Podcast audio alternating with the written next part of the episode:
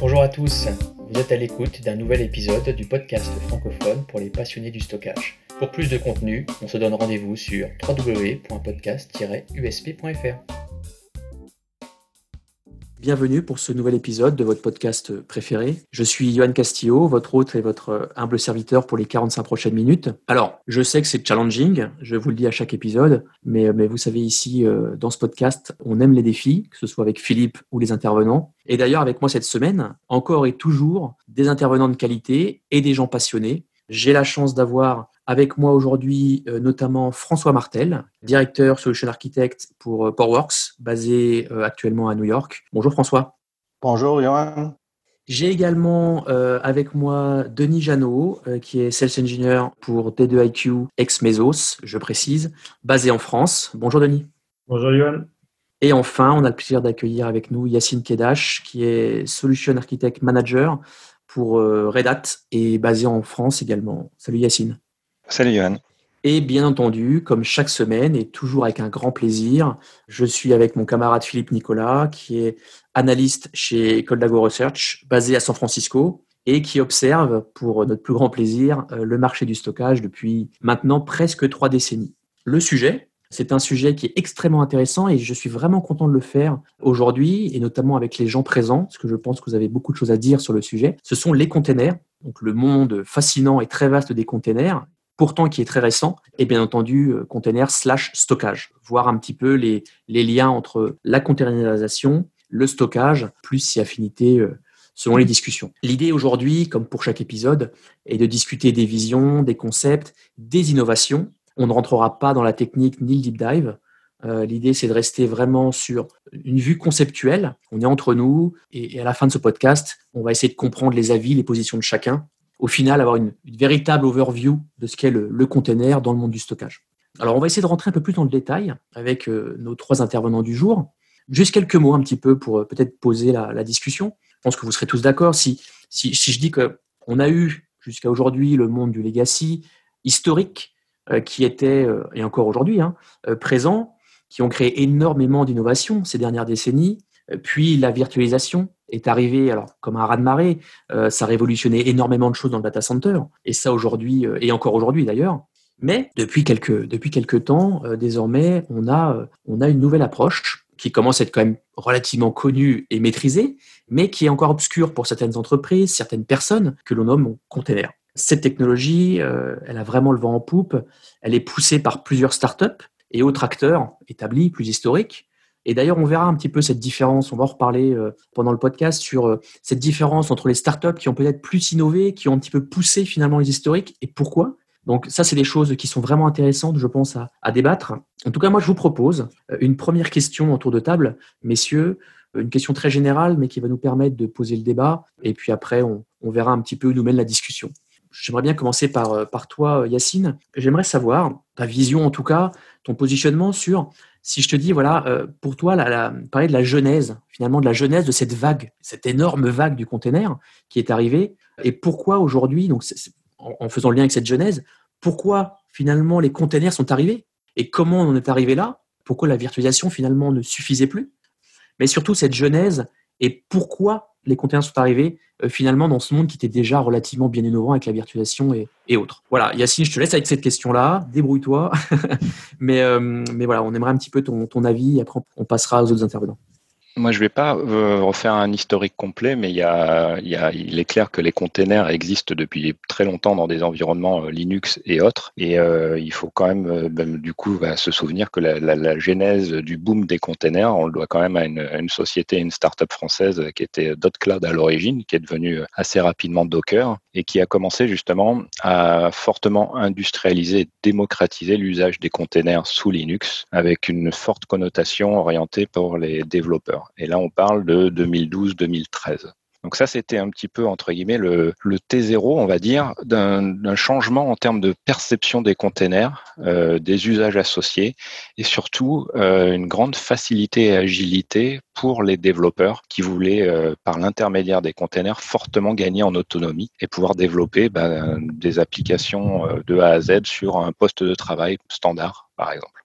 Euh, et à l'issue de, toutes ces évolutions et tout l'engouement qu'il y a eu autour de ces technologies, est très vite apparu euh, un, besoin qui est extrêmement complémentaire, qui est euh, bah, faire des containers sur une machine, c'est très bien, mais faire des containers à l'échelle d'un data center, comment on orchestre tout ça, comment on schedule tout ça, comment on fait en sorte que tout ça entre guillemets, fonctionne à, l'échelle d'un cluster avec tout ce qui nécessite euh, et qui est nécessaire pour faire de la production, c'est-à-dire la résilience, la haute disponibilité ou autre. Et donc, euh, Google a sorti euh, dès 2014-2015 une initiative bah, qui, je pense aujourd'hui, fait référence et, et, surtout ne fait plus débat, qui s'appelle Kubernetes et qui tire aujourd'hui un nombre d'acteurs énorme d'un point de vue communautaire, d'un point de vue solution entreprise et surtout qui fait référence, et c'est un point euh, sur lequel euh, nous, Red Hat, on est extrêmement vigilants et engagés, euh, sur l'aspect standardisation et normalisation de façon justement à pérenniser ces usages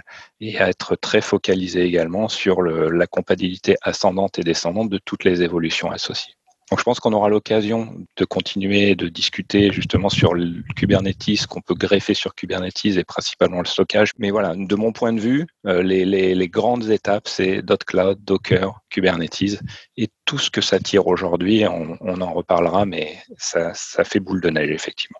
Merci, euh, merci Yacine euh, pour ces précisions et ces informations. François, est-ce que tu as quelque chose à, à ajouter, à compléter par rapport à ce que vient de dire Yacine sur cette genèse et pourquoi on en est arrivé là finalement des containers Oui, mais en fait, euh, j'apprécie beaucoup comment euh, Yacine a, décrit l'histoire, l'historique. Et moi, la façon que j'ai expérimenté ça, moi, personnellement, c'est que je viens d'un background de développeur, de middleware, d'intégration, de, faire de l'analyse euh, en temps réel de données puis euh, quand j'ai vu l'avènement des, des containers, je l'ai vu par la perspective d'un de quelqu'un qui, qui était tanné de d'attendre après les équipes qui nous supportent pour nous, nous donner ces ressources-là. Tu sais. Donc, j'étais plus un, un, développeur, mais aussi intégrateur middleware, puis big data. Puis là, j'ai vu les bénéfices d'une plateforme comme accélérateur de, tous les projets. Euh, puis donc, je me suis plongé un peu là-dedans et j'ai vu la première phase des containers qui était euh, vraiment comme stateless. À Pivotal, nous, on, disait à tout le monde que c'était stateless, 12-factor, euh, puis microservice, parce que c'était comme le problème le plus facile à résoudre avec des containers puis un orchestrateur pour arriver à des, des gains significatifs pour les équipes de développement. Mais à chaque fois que je parlais au, CIO des compagnies, il me disait toujours, c'est bien le fun, euh, ça l'adresse juste 10% de mon data center. Donc, c'est que j'ai commencé à réaliser euh, le potentiel ultime de, des containers. C'est plus que être un outil pour un développeur pour aller rapidement. C'est vraiment quelque chose qui va nous qui va nous amener à automatiser le data center au complet. Puis c'est pour ça que je me suis joint à Portworx pour euh, comme joindre cet effort-là d'arriver à orchestrer non seulement des applications, mais aussi les données, puis de augmenter les capacités de Kubernetes pour y ajouter des, des, euh, des concepts de backup, disaster recovery, pour automatiser plus de choses qui sont euh, obligatoires dans un data center moderne. Merci, merci François. Ce que tu as dit en fait deux notions, je pense qu'on va vraiment euh, discuter pendant le podcast, qui sont vraiment intéressantes, qui sont cette notion euh, du monde dev finalement. Et aujourd'hui, euh, on se rend compte que les containers sont faits pour beaucoup plus de choses. Et également, tu as cité le mot stateless, qui est vraiment intéressant, surtout appliqué au stockage. donc ça, c'est des notions qu'on va rediscuter juste après. Mais je te, remercie d'avoir introduit ces deux mots-là. Peut-être, Denis, tu as quelques mots pour voilà pour conclure un petit peu sur ma, ma question d'origine par rapport à ce que François et Yacine ont dit.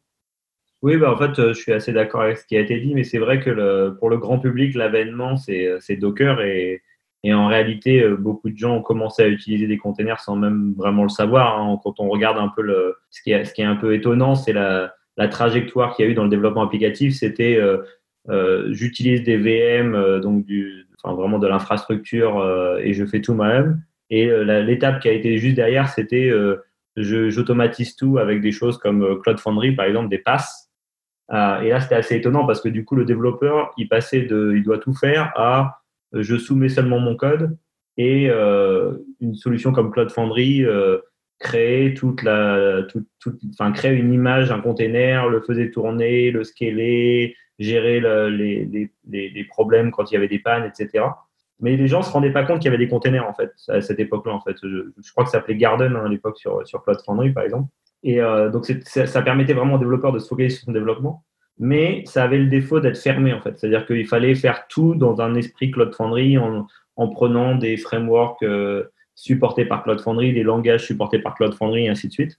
Et en fait, quand Docker est arrivé avec ce nouveau format d'image, parce que la force de Docker, c'est vraiment le format d'image, ce format d'image portable, en fait, ça a permis aux gens en repartant un peu de plus loin, donc en repartant de je crée mes images, je crée ensuite un, ou j'utilise un orchestrateur pour euh, faire tourner mon image, euh, j'utilise, je mets en place de la CI/CD pour créer automatiquement mes images et les faire tourner en prod, à ce qu'on est aujourd'hui, qui est vraiment ce que j'appelle un peu du, du pass DIY, ça veut dire du pass euh, do it yourself. C'est-à-dire que les gens font leur propre pass. C'est un peu comme si les gens aujourd'hui recréaient leur, leur Cloud Foundry de eux-mêmes en mettant des containers, du CI/CD, du Kubernetes et ainsi de suite.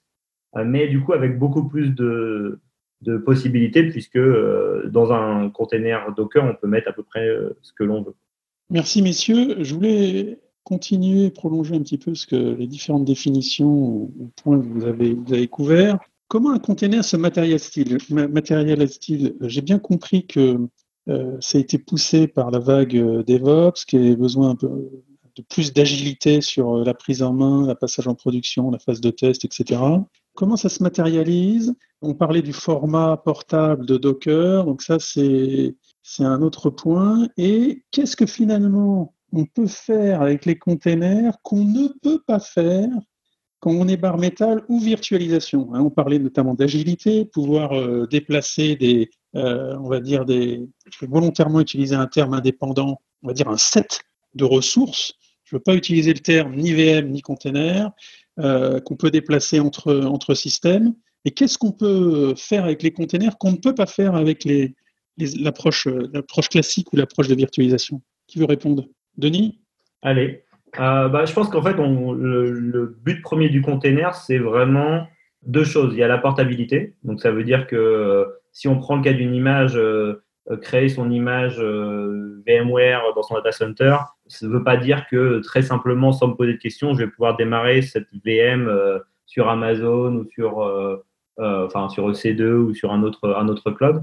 Donc la, la portabilité avec le container, c'est qu'une fois qu'on a ce container, on peut le faire tourner, on va dire, sur du bar metal, sur des VM, VMware, sur de l'OpenStack, sur voilà, tout cet aspect portabilité qui est, qui est, je pense, fondamental. Mais surtout, le, le gain numéro un, c'est le temps. C'est-à-dire qu'en fait, aujourd'hui, démarrer une VM, euh, ça prend, euh, je sais pas, 10 secondes, 20 secondes, 40 secondes, 50 secondes, j'en sais rien. Démarrer un container, c'est instantané. Donc, ça veut dire que le fait d'avoir ce, cette notion de temps raccourci fait que euh, je vais pouvoir, du coup, très rapidement démarrer une nouvelle version. Je vais pouvoir très rapidement créer un nouveau container, le tester, le détruire, en créer un autre, le tester, le détruire, ainsi de suite, que je ne pourrais pas faire avec des machines parce que j'aurais toujours ces temps de boot, ces temps de configuration et ainsi de suite. D'accord, donc on comprend bien que c'est cet aspect euh, rapidité de mise en place, euh, de phase de test, d'agilité, de, pouvoir, on va dire, à la demande, affecter ce container, cette image à, un serveur, à n'importe quel type, on va dire, de système. C'est bien une des, une des valeurs clés. Yacine, là-dessus, tu veux rajouter euh, quelques, quelques remarques sur cet aspect d'agilité? Oui, bah, effectivement, comme, l'a, précisé Denis, il y a un point qui est, est important, c'est effectivement déjà la, taille d'un container. L'objectif et, l'un des gros gains, c'est effectivement une empreinte beaucoup plus petite, une consommation beaucoup plus petite, donc une capacité de densification également plus importante. Euh, et moi, ce que ça m'évoque, et pour répondre à la question, qu'est-ce qu'on peut faire avec des containers qu'on ne peut pas faire avec des VM, c'est justement de par le fait qu'on manipule quelque chose de petit et, de fortement agile, on a complètement aussi changé de paradigme sur comment on opère et on gère le cycle de vie d'un container par rapport à une VM. Je m'explique. Euh, sur une VM, généralement, on installe un système d'exploitation et puis ben, on, fait, on fait vivre ce système d'exploitation. On applique des patchs, on a toute une notion de gestion du cycle de vie liée à la sécurité, aux évolutions, etc. Dans le monde du container, c'est tout petit, sa habilité à scaler, c'est quand c'est bien développé, parce qu'on aura l'occasion d'en reparler, c'est justement quelque chose de fortement élastique. Euh, donc là, on, est plus, et c'est quand même l'une des bonnes pratiques à respecter, on déploie un container, quand on veut faire une montée de version, appliquer un patch euh, sur le sous-jacent, parce que ça, on en parlera peut-être un peu, mais dans un container, il y a toujours un peu de, il y a un petit Linux hein, quand même en, dessous de tout ça qui fait tourner tout, toute cette partie. Quand on veut mettre à jour ce, cette image de base, et eh ben qu'est-ce qu'on fait? On la détruit, on la recrée. On n'est plus dans euh, entre guillemets une évolution perpétuelle. On est, euh, ben, on, en, on, en, déploie 10 euh, et puis petit à petit on les fait, on en fait tomber une, on en remonte une. C'est comme ça qu'on gère les versions. Et c'est aussi tout ce qui a apporté les notions de d'intégration continue, de delivery continue, qui tire aussi fortement, je pense, tout ce qui qui gravite autour du DevOps et justement qui crée enfin un pont concret entre les développeurs et les opérationnels. Pour moi, c'est surtout ça qui a, fortement bouleversé et qu'apportent les containers par rapport à ce qu'on connaît historiquement de, des, VM. Merci, euh, merci Yacine, merci Denis pour ces précisions. Moi, j'aimerais continuer sur justement cette notion de quels sont les apports finalement des, containers et poursuivre sur la partie euh, des liens avec le stockage, hein, parce qu'aujourd'hui, c'est quand même ce qu'on qu cherche dans cette discussion. Pourquoi on a parlé si tard finalement quand je vous parle de notion de stateful, stateless? Pourquoi c'est arrivé un petit peu sur le tard, euh, si, j'ose dire, euh, dans le monde du container? Est-ce qu'il y a une raison? Est-ce que aujourd'hui où on en est par rapport à ça? Euh, François, tu, as, quelques mots là-dessus? Oui, certainement. De un, je veux dire que c'est un problème très difficile à résoudre. Ok, la, la raison pourquoi on disait stateless, stateless, c'est que de un, on n'avait aucune solution à apporter au problème. Puis de deux, on était focusé sur l'innovation.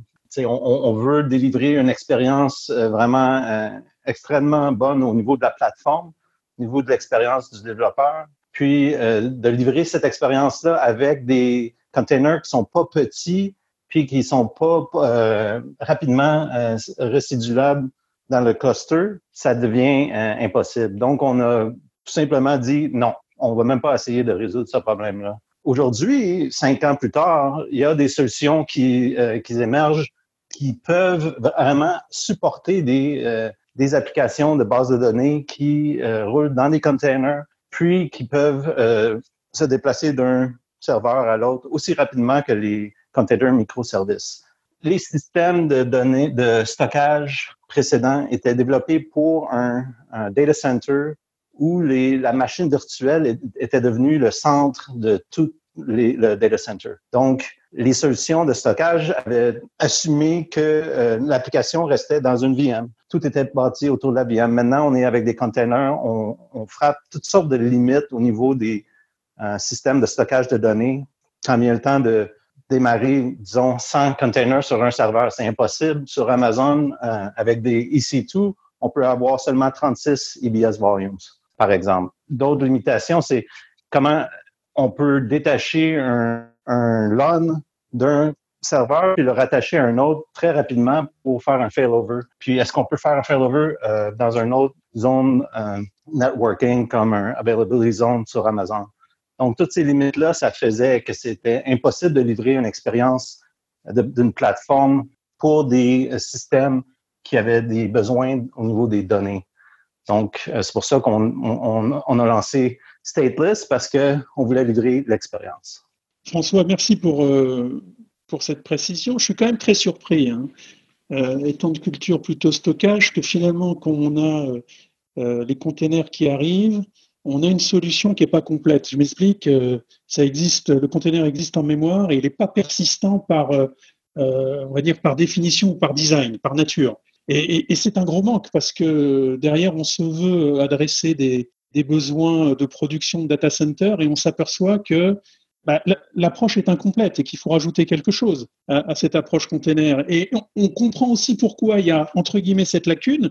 C'est parce que ça vient du monde du développeur qui avait besoin de cette agilité, cette possibilité de déplacer des, choses rapidement, de démarrer rapidement une application, on va dire en ignorant ou en tout cas en, en s'appuyant peut-être implicitement sur un service de persistance. Et on a vu qu'il n'était pas là. Donc, on, on, est très surpris dans le monde du stockage aujourd'hui de voir cette peut-être ce manque de maturité, bon, qui permet à certaines sociétés, on va dire, de, de se développer. Yacine, Denis, est-ce que vous voulez rajouter quelque chose sur cette partie? Euh, Ouais, je veux bien. En fait, euh, je pense que le, le, c'est comme tu viens de dire à la fin, en fait, c'est maturité, c'est, le, c'est vraiment le mot le plus important. En fait, il faut pas oublier que Kubernetes est devenu un standard de fait, alors qu'il y a deux ans, on disait que c'était quelque chose qui n'était pas mature pour faire de la production. Donc on a vraiment, on est parti de, très loin. Quand euh, Google a mis en open source Kubernetes, euh, c'était entre guillemets, je veux pas être péjoratif, mais c'était une coquille vide. Il y avait, il y avait absolument rien. Il y avait juste les concepts de base. Euh, de faire scaler des containers. Il y avait à l'époque le Kubernetes n'était même pas multi-master, c'est-à-dire que vous perdiez le master, vous perdiez toute l'orchestration de vos containers et ainsi de suite. Donc il a fallu s'attaquer à tous les problèmes. Il y a eu beaucoup de problèmes à résoudre quand on parle d'orchestration, quand on parle de cluster de solutions distribuées, on s'adresse à des problèmes compliqués.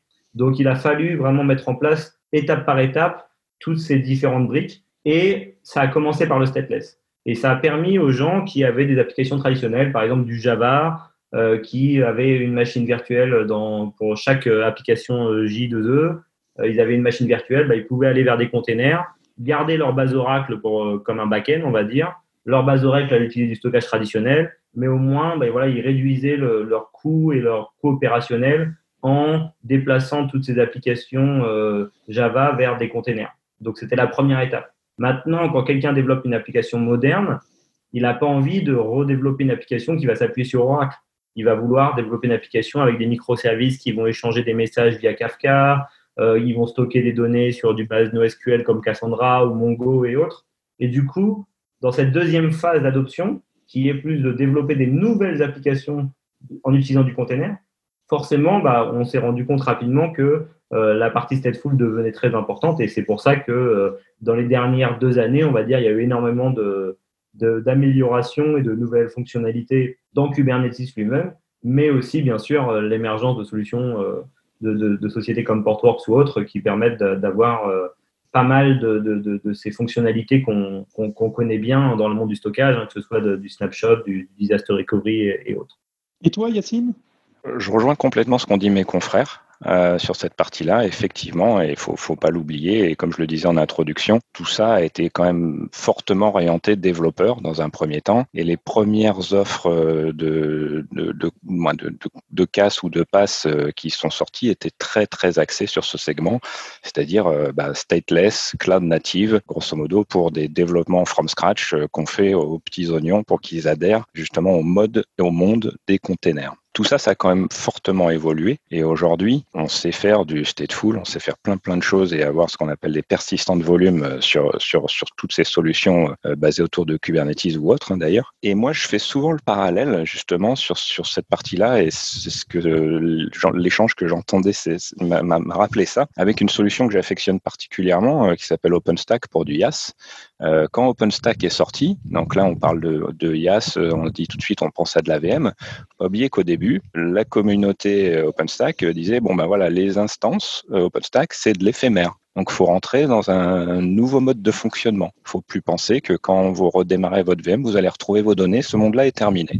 Bon, c'était bien, mais à nouveau, c'est un monde un peu idéaliste. Et très, très, très, très vite, euh, tous les acteurs autour d'OpenStack et la communauté en premier s'est vite rendu compte que bah, les utilisateurs, ce qu'ils voulaient, c'était de la VM, donc pouvoir persister euh, les instances OpenStack, et qui manquait un composant, euh, bah, c'était comment on plug le stockage là-dessus et comment j'ai l'équivalent de ce que j'ai sur une solution comme VMware. Et de là est apparu un service qui est aujourd'hui euh, bah, super important sur OpenStack, qui s'appelle Cinder, qui permet justement de plugger plein de solutions de stockage différentes, open source, 100% euh, communautaire, entreprise, des appliances, euh, scale up, scale down, etc.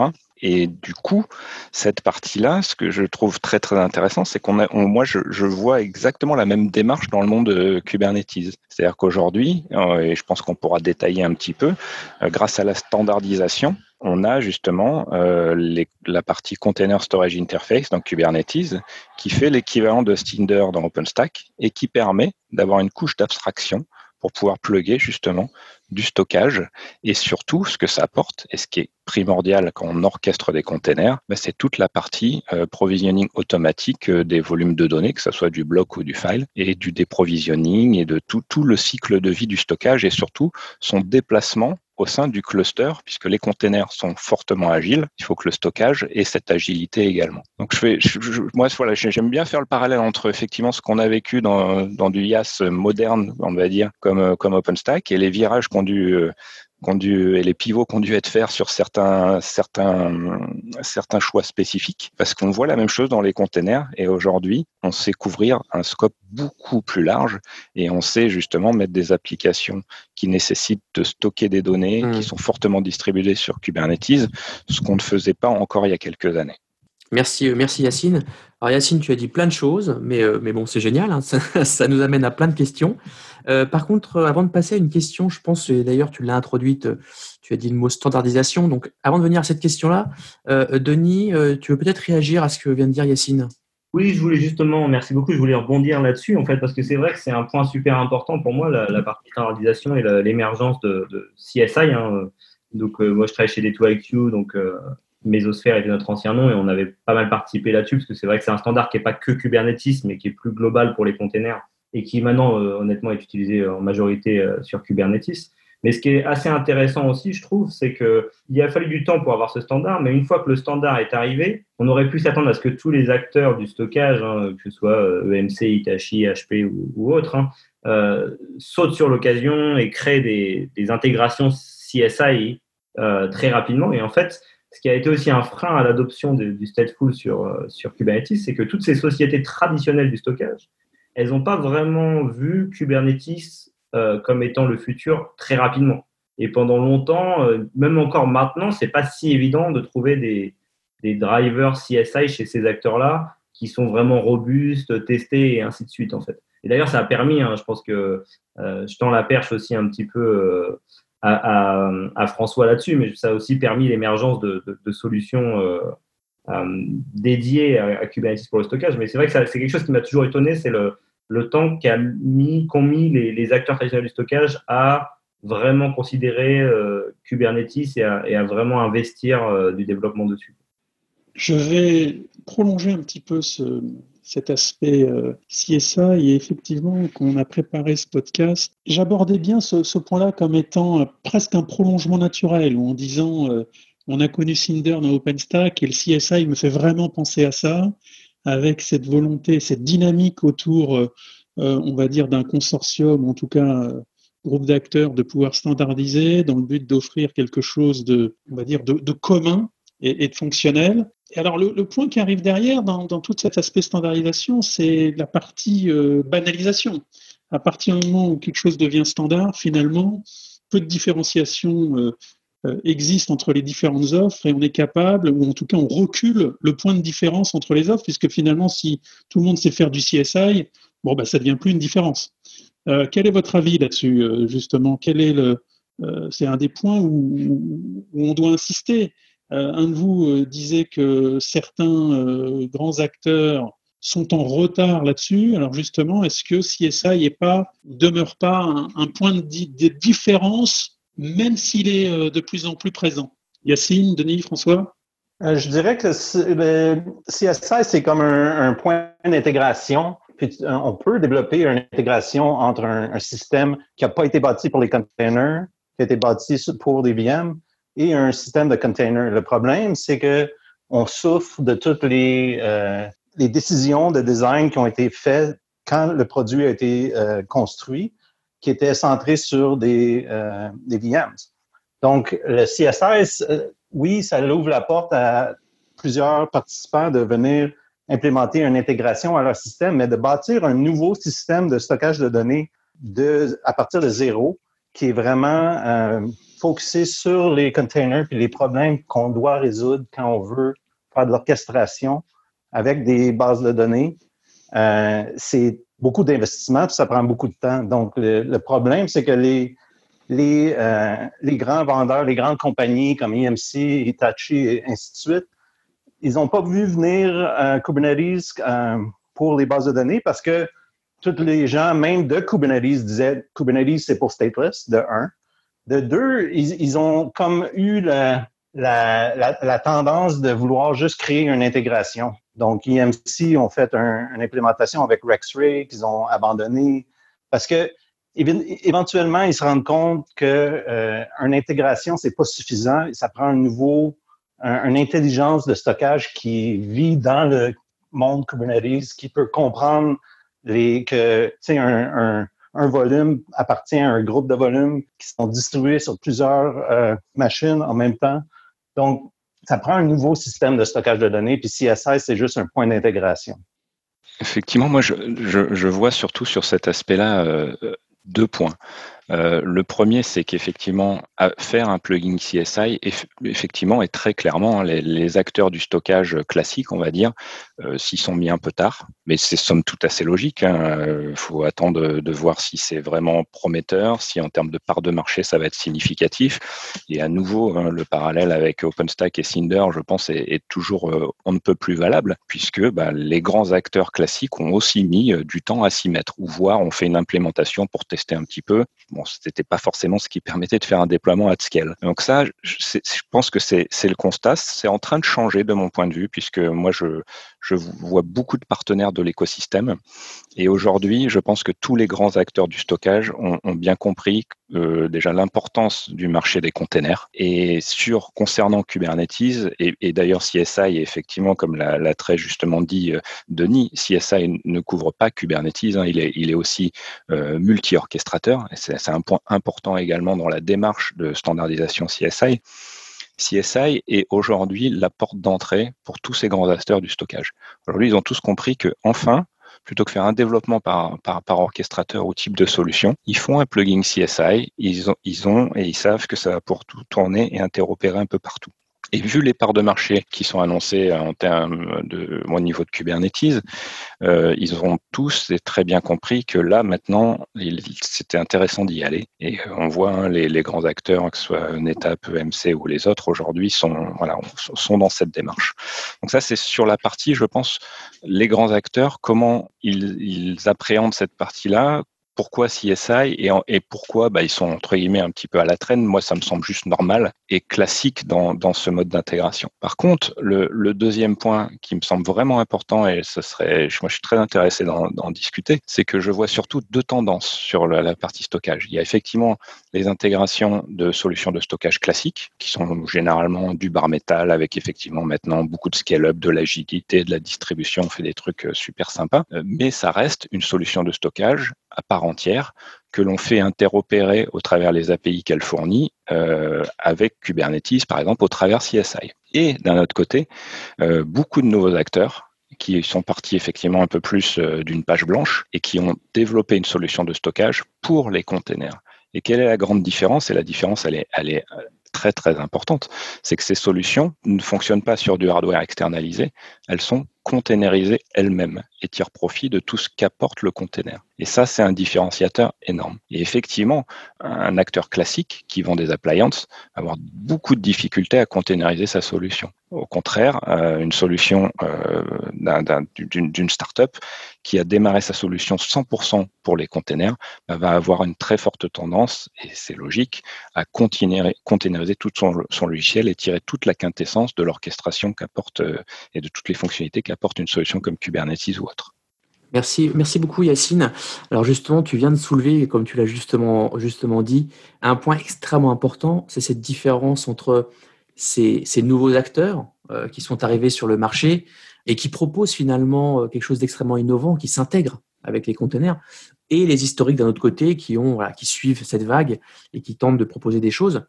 Moi, j'aimerais, j'aimerais avoir votre avis euh, sur justement les, pourquoi Alors, est-ce qu'il y a une raison derrière ça? Tu as commencé à, l'introduire, euh, Yacine.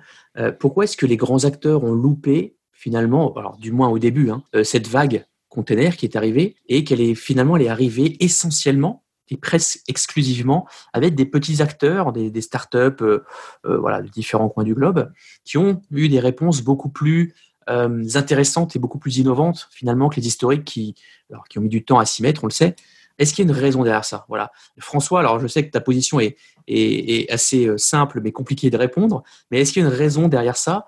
Voilà, pourquoi cette vague est arrivée de petits acteurs et pas des historiques qui, voilà, qui maîtrisent peut-être un peu mieux le sujet? Je pense que c'est un, peu un, un, parallèle avec euh, le problème que la plateforme résout vraiment pour les, euh, nos clients, c'est que dans le monde euh, du passé, tout était séparé. Tu as une équipe de stockage, tu as une équipe de backup, tu as une équipe euh, de middleware, de hardware, de operating system, développement. Tu as toutes ces équipes-là, puis ils sont séparés. Donc, tout le monde des containers, ça s'est passé dans un autre cran de l'organisation chez les clients, mais aussi dans l'industrie. même moi, j'étais à Pivotal, puis on avait des collègues qui étaient à EMC, euh, puis même à VMware, EMC puis VMware n'étaient pas tout, tout, à fait au même niveau dans le monde des containers. Ils ne portaient pas attention parce que ce n'était pas leur problème. Ça, ah, ça, c'est Pivotal qui font ça. Tu sais. Donc, euh, ils, ont ignoré le, euh, le problème parce qu'ils parlaient pas à des gens qui étaient en train de résoudre ce problème. Puis, c'est ça qui a ouvert la porte. Puis aussi, la, la deuxième chose, je veux dire, c'est que c'est une tendance naturelle de dire moi, je connais le stockage de données. Kubernetes, c'est juste une autre connexion. Je suis capable de connecter mon, euh, mon système. Euh, j'ai des investissements, j'ai un système magnifique, j'ai des enhancements que j'apporte, puis j'ai j'ai tendance à garder mon avantage sur qu'est-ce que j'ai déjà construit. Donc, c'est ça qui est la, la tendance, c'est de, ah, je vais intégrer, parce qu'ils comprennent pas vraiment le monde des containers, des mondes de l'orchestration. Euh, parce qu'ils ont été euh, limités dans leur, leurs interactions avec l'équipe de stockage de données, pas l'équipe de développement, pas l'équipe de euh, middleware, pas l'équipe d'orchestration. Merci, merci François. Yacine, est-ce que tu veux compléter ce que, ce que vient de dire François? Euh, moi, moi, juste ajouter un petit quelque chose parce que là, on est sur un podcast pour les passionnés du, stockage et, à nouveau pour faire un autre parallèle et pour répondre à ta question. Moi, ce que je, je trouve qu'il y, a quelque chose qui va peut-être vous parler à, tous. C'est pareil quand le, les, les, systèmes flash sont arrivés. Bah, la plupart des acteurs du stockage étaient également euh, pas prêts, ont mis du temps à s'adapter et pour certains, ça a été un changement très très important qui impliquait beaucoup de changements au niveau du hardware et certains se sont même rendus compte que leur software ne tenait pas la route. Et c'est là qu'on a vu arriver de nouveaux acteurs qui partaient aussi à nouveau d'une page blanche, full flash. On peut en citer quelques-uns, mais bon, je, pense que vous voyez tous de, de, qui je veux parler, et qui du coup sont partis avec un avantage concurrentiel important, puisque eux, ils ont construit leur solution, hardware et logiciel, pour faire du flash.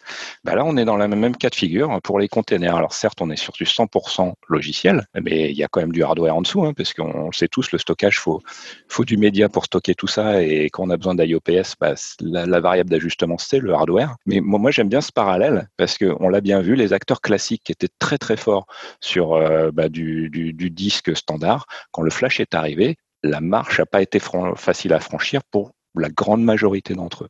Merci Yacine. Moi, justement, je voulais. Que le, temps file, messieurs. Je vous l'avais dit que ça allait aller très, très vite. Donc, on a, on a encore un petit peu de temps, mais, mais pas tant que ça pour aborder tout ce que l'on veut. Moi, je voulais, je voulais vous poser une question qui est euh, assez générale, finalement. Peut-être euh, commencer par toi, Denis. Est-ce que tu, tu, aurais, euh, pour les, les, gens qui nous écouteraient, pour qui les containers sont encore un petit peu obscurs ou, ou ils ne savent pas peut-être par quel bout commencer, est-ce que tu aurais quelque chose à conseiller quand on doit choisir une solution de container, euh, donner voilà, deux ou trois bonnes pratiques, peut-être aux auditeurs qui, qui, connaissent moins que vous ce, ce monde-là je sais que le temps filme. Est-ce que je peux me permettre juste de rebondir rapidement sur les, le point d'avant et après euh, passer sur cette question Je t'en prie, je t'en prie en deux mots, vas-y. Ouais, très, très, rapidement. Juste, en fait, je pense qu'il y a un autre aspect qui est assez important, c'est qu'en fait, dans le monde de la virtualisation, on a été vers l'hyperconvergence. On a habitué les gens avec du Nutanix ou des choses comme ça d'avoir euh, tout qui est en hyper convergé. Et en fait, l'approche avec CSI traditionnelle, elle n'avait pas cet aspect-là, en fait. C'est-à-dire que finalement, on repartait dans un mode où j'avais mon compute d'un côté et mon stockage avec mon CSI de l'autre, en fait. Et je pense que les acteurs du stockage ont pensé que ça allait euh, fonctionner comme ça. Mais les, les, les, clients finaux, en fait, ils se sont dit, bah non, mais pourquoi on ferait pas directement de l'hyperconvergence, en fait? Et, et, je pense que ça a été du coup un, un point important qui a favorisé des, des, des acteurs, des startups à émerger. Et, et l'autre point aussi très rapidement, c'est euh, le fait que sur du, quand on a une, une, une, LUN euh, qu'on utilise pour une VM, en fait, elle contient la VM entière. On peut redémarrer cette LUN ailleurs euh, sans aucun problème, sans avoir de métadonnées ou quoi que ce soit. Alors qu'avec Kubernetes, en fait, on, avec les Docker, les, images containers, on, on, va avoir ce, ce, volume qui va juste contenir la data, mais qui ne va pas avoir d'informations sur le container lui-même, les métadonnées du container et ainsi de suite. Et donc, du coup, c'est pour ça que CSI ne suffit pas et il faut aussi euh, automatiser le, une copie de la configuration pour pouvoir redémarrer le container ailleurs avec sa configuration et son stockage. C'était juste deux petits points que je voulais ajouter rapidement sur, les raisons pour lesquelles je pense qu'il y a d'autres acteurs qui, ont émergé. Et je vais faire très rapide hein, pour la, question que tu viens de poser sur l'aspect sur euh, erreur à ne pas faire, etc. Je pense que c'est pas vraiment une erreur, mais c'est à un moment donné, il n'y avait pas beaucoup de solutions matures comme il y a aujourd'hui. Hein. Moi, bien sûr, je vais défendre ma, paroisse avec euh, Convoy, notre solution euh, de, Kubernetes packagé, mais bon, on peut parler d'OpenShift de, ou d'autres. Et, à un moment donné, c'est vrai qu'il n'y avait pas de solution très mature sur Kubernetes. Et, les gens ont voulu tout faire eux-mêmes, en fait. C'est-à-dire partir de Kubernetes, euh, intégrer avec du stockage, intégrer avec du monitoring, intégrer avec du logging, euh, intégrer avec du backup. Et une fois qu'ils avaient fait tout ça, ils avaient toujours juste le début de la plateforme. Il fallait encore qu'ils commencent à intégrer leurs applications dessus, à mettre du CI/CD, à mettre de la sécurité, et ainsi de suite. Donc, je pense qu'une erreur à ne pas faire aujourd'hui, c'est peut-être de pas essayer de tout faire soi-même en partant de zéro et en se disant voilà je suis un super héros euh, j'apprends les technologies très rapidement et je vais pouvoir tout créer, ma plateforme de A à Z. Euh, ça, c'est vraiment quelque chose qui est utopique en fait. Euh, et même quelqu'un qui va arriver à ça, une société qui va arriver à faire ça, bah derrière, elle va être incapable de maintenir cette solution parce que, comme je disais, il y a tellement de composants autour de Kubernetes à maintenir que si à chaque fois que j'ai une nouvelle version de Kubernetes ou une nouvelle version de mon produit de monitoring ou autre, je dois m'assurer de la compatibilité de tous ces éléments ensemble, euh, je ne vais pas m'en sortir. Donc, le conseil, c'est vraiment, voilà, choisissez un partenaire, que ce soit nous ou n'importe quel autre, mais un partenaire qui va vous accompagner, qui va vous donner déjà la brique de base, un peu l'équivalent du vCenter, si on veut imager, pour quelqu'un qui ne connaît pas bien les containers. Et au-dessus de ça, vous allez euh, mettre en place votre CI/CD, vous allez mettre en place votre automatisation, vous allez développer vos logiciels euh, et ainsi de suite. Mais essayez pas de tout faire vous-même parce que c'est un monde tellement compliqué qui bouge tellement vite que euh, c'est impossible de, partir de, la couche la plus basse, à mon avis. Denis, merci. Tu as commencé par, par un point de vue qui était plutôt éditeur, en disant on a besoin de développer, etc. Il ne faut pas tout redévelopper. Mais notre question était plutôt sur l'aspect utilisateur, quelqu'un qui a besoin de choisir une plateforme, qu'est-ce qui, quels sont les points sur lesquels il faut insister? On a bien compris sur ta deuxième partie de réponse, euh, mais c'est plutôt, euh, c'était plutôt d'un point de vue utilisateur sur, sur l'adoption. Euh, Yacine, tu veux ajouter quelque chose là-dessus? Oui, bah, ce qui concerne l'adoption et puis bon, le, surtout les, les, aspects stockage. Je pense qu'il y a, il y a un, point de, de, vigilance, effectivement, c'est euh, quand même bah, choisir des, des, des, solutions qui sont bien intégrées, qui suivent les standards. En l'occurrence CSI, alors c'est un point qu'on n'a pas élaboré aussi, mais au-dessus de CSI, on peut rajouter du spécifique, mais c'est quand même important que le socle de base euh, CSI soit, soit là. C'est quand même le socle pérenne pour, pour intégrer du stockage et surtout euh, bah, de choisir euh, une solution et des acteurs qui sont fortement intégrés dans ces communautés. Puisqu'effectivement, comme on l'a dit, ça bouge très très très très vite. C'est très fortement volatile. Et, et aujourd'hui, moi voilà, si j'ai une recommandation sur l'aspect stockage, c'est choisir une solution qui respecte les standards et la communauté associée, qui est investie dans ces communautés. C'est important et c'est un vrai gage de pérennité sur des solutions aussi, volatiles, on va dire. Et également, euh, il y a un point qui me semble euh, vraiment important, c'est ce qu'on appelle les opérateurs framework. Alors, je ne vais pas rentrer dans le détail, mais c'est quelque chose qui bouleverse énormément la donne justement sur comment on fait et on intègre une application sur Kubernetes et en l'occurrence sur une solution de stockage ça peut faire une grosse, grosse différence en termes de simplicité. Pourquoi? Parce qu'aujourd'hui, il y a toujours et beaucoup de, clients et d'utilisateurs qui, euh, entre guillemets, sont assez effrayés de par le fait de prendre une nouvelle technologie 100% logiciel, 100% containerisé et se dire, il faudra que j'administre une nouvelle solution de stockage que je ne connais pas. Les opérateurs, et ce qu'apportent les opérateurs frameworks, justement, c'est que l'éditeur qui vous fournit la solution de stockage apporte toute l'intelligence pour gérer le cycle de vie de cette solution qui est containerisée, dans le sens où euh, montée de version, euh, rollback s'il y a des problèmes, scalabilité, etc., est géré et complètement automatisé et fourni par celui qui, s'engage avec vous. Et ça, je pense que pour les, utilisateurs et pour un choix d'une solution, c'est un point de, vigilance extrêmement important de par tout ce que ça apporte et que ça facilite. Merci Yacine, merci Denis pour ces précisions euh, extrêmement intéressantes. Alors normalement on est censé euh, terminer, mais j'ai quand même une, dernière question à vous, à vous poser, parce que je pense qu'elle est vraiment importante. J'aimerais faire un tour de table très rapide, vraiment en, quelques mots chacun, euh, et j'aimerais bien ton avis en premier François. Euh, si je vous pose la question, quid des nouvelles évolutions, quid des nouvelles innovations dans le monde du container pour demain, qu'est-ce que vous, vous voyez? Voilà, en quelques mots. François? Les innovations dans les containers, moi, je vois, euh, ça se passe tout autour de Kubernetes. Puis, qu'est-ce que je vois vraiment, c'est que Kubernetes, la, la, clé du succès de Kubernetes, c'est le langage qu'ils ont créé euh, pour faire l'orchestration. Puis le principe des opérateurs qui prennent ce langage-là puis qui, qui s'assurent que le résultat euh, est, est, est, atteint. OK?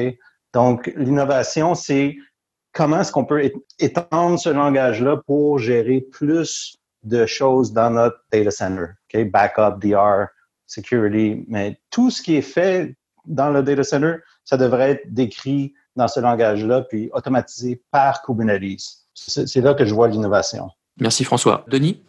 Euh, Moi, je dirais le service mesh. On entend beaucoup parler de Istio, par exemple, hein, qui devient beaucoup très populaire. Euh, mais pour vulgariser, pour les gens qui sont pas, qui connaissent pas très bien, l'idée c'est quoi? C'est euh, euh, on fait tourner plein de microservices sur sur Kubernetes, mais ensuite, si je veux sécuriser les communications entre des microservices ou si je veux définir quel microservice peut discuter avec quel microservice, etc., etc., c'est assez compliqué. Et avec un service mesh, en fait, on peut déléguer tout ça et centraliser tout ça et, et s'assurer euh, que toutes les données sont encryptées entre les microservices sans avoir à, à développer cette encryption dans les microservices eux-mêmes, par exemple.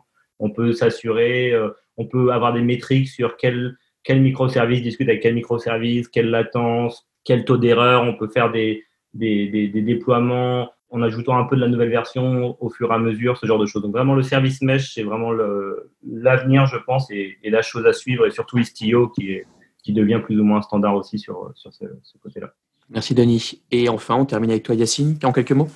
Oui, ben, moi, si, on, si, si la, la, question c'est surtout sur la, la vision et l'avenir, ben, je vais élargir un peu plus que ça, parce que je pense que le, le socle, effectivement, et je rejoins entièrement ce qu'a qu'a dit, qu'a dit François, c'est plutôt Kubernetes. Kubernetes, pour moi, c'est la pierre angulaire de tous les services et qui tire tous les services qui, bah, qui sont euh, l'avenir et associé à une vision qui est une vraie déjà une réalité aujourd'hui, c'est-à-dire les containers. Aujourd'hui, Kubernetes fait tourner des containers avec différents engines, hein, parce qu'on a parlé de Docker, mais il ne faut pas oublier qu'il y a Cryo, qui est aussi un standard au niveau de la communauté Kubernetes. Et puis, on ne s'arrête pas aux containers, on a aussi le serverless, avec des services comme Knative sur Kubernetes. Et, c'est un peu plus récent, mais ça arrive, euh, des services de virtualisation avec KubeVirt, également sur Kubernetes. Et qu'est-ce que ça veut dire? Ça veut dire que Kubernetes, à un horizon très très proche, là je parle de quelques mois, hein, sera faire fonctionner sur une même plateforme du container, du serverless et de la, VM.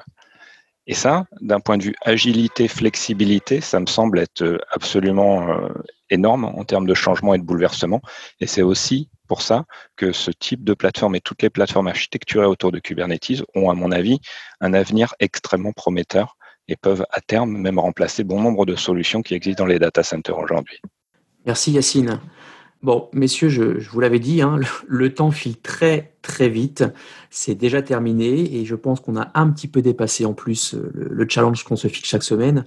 Euh, on en voudrait toujours plus, euh, mais voilà, on, on, se doit de respecter le format du podcast. Je sais que, que soit Yacine, Denis ou, ou, François, vous vouliez nous raconter encore beaucoup de choses et, et qu'en vous écoutant, moi je suis certain que nos auditeurs auront une multitude de questions à, à poser. Mais bon, c'est aussi ça ce rendez-vous, c'est éveiller la curiosité et créer les débats. Donc je pense que c'est encore euh, mission accomplie aujourd'hui. Moi, je vous invite euh, à rejoindre la communauté euh, via le groupe LinkedIn et le, website qui s'est créé, à poursuivre la discussion avec nos experts, nos passionnés du jour hein, pour les containers ou même l'ensemble de la communauté dans tous les cas. Et grâce une fois de plus à nos intervenants, et je le redis, de qualité, de très grande qualité, nous avons réussi, alors selon moi, à évoquer les différentes notions et à éclaircir tout de même pas mal de points autour des, des containers et de leur position dans ce, ce nouveau monde extrêmement foisonnant euh, qu'est l'IT, le data center et notamment le stockage. Et vous l'avez constaté, bien entendu, le sujet est très loin d'être épuisé. Euh, moi, ce sera avec grand plaisir si dans quelques semaines ou quelques mois, euh, on reparle de containers sur des sujets très précis euh, avec, avec vous, messieurs, ou avec de, nouveaux intervenants avec grand plaisir. En tout cas, encore une fois, merci Yacine, merci François, euh, merci Denis. Je n'ai plus qu'à vous souhaiter à toutes et à tous une très bonne continuation. Prenez soin de vous, de votre famille et bien entendu de votre business. Salut les amis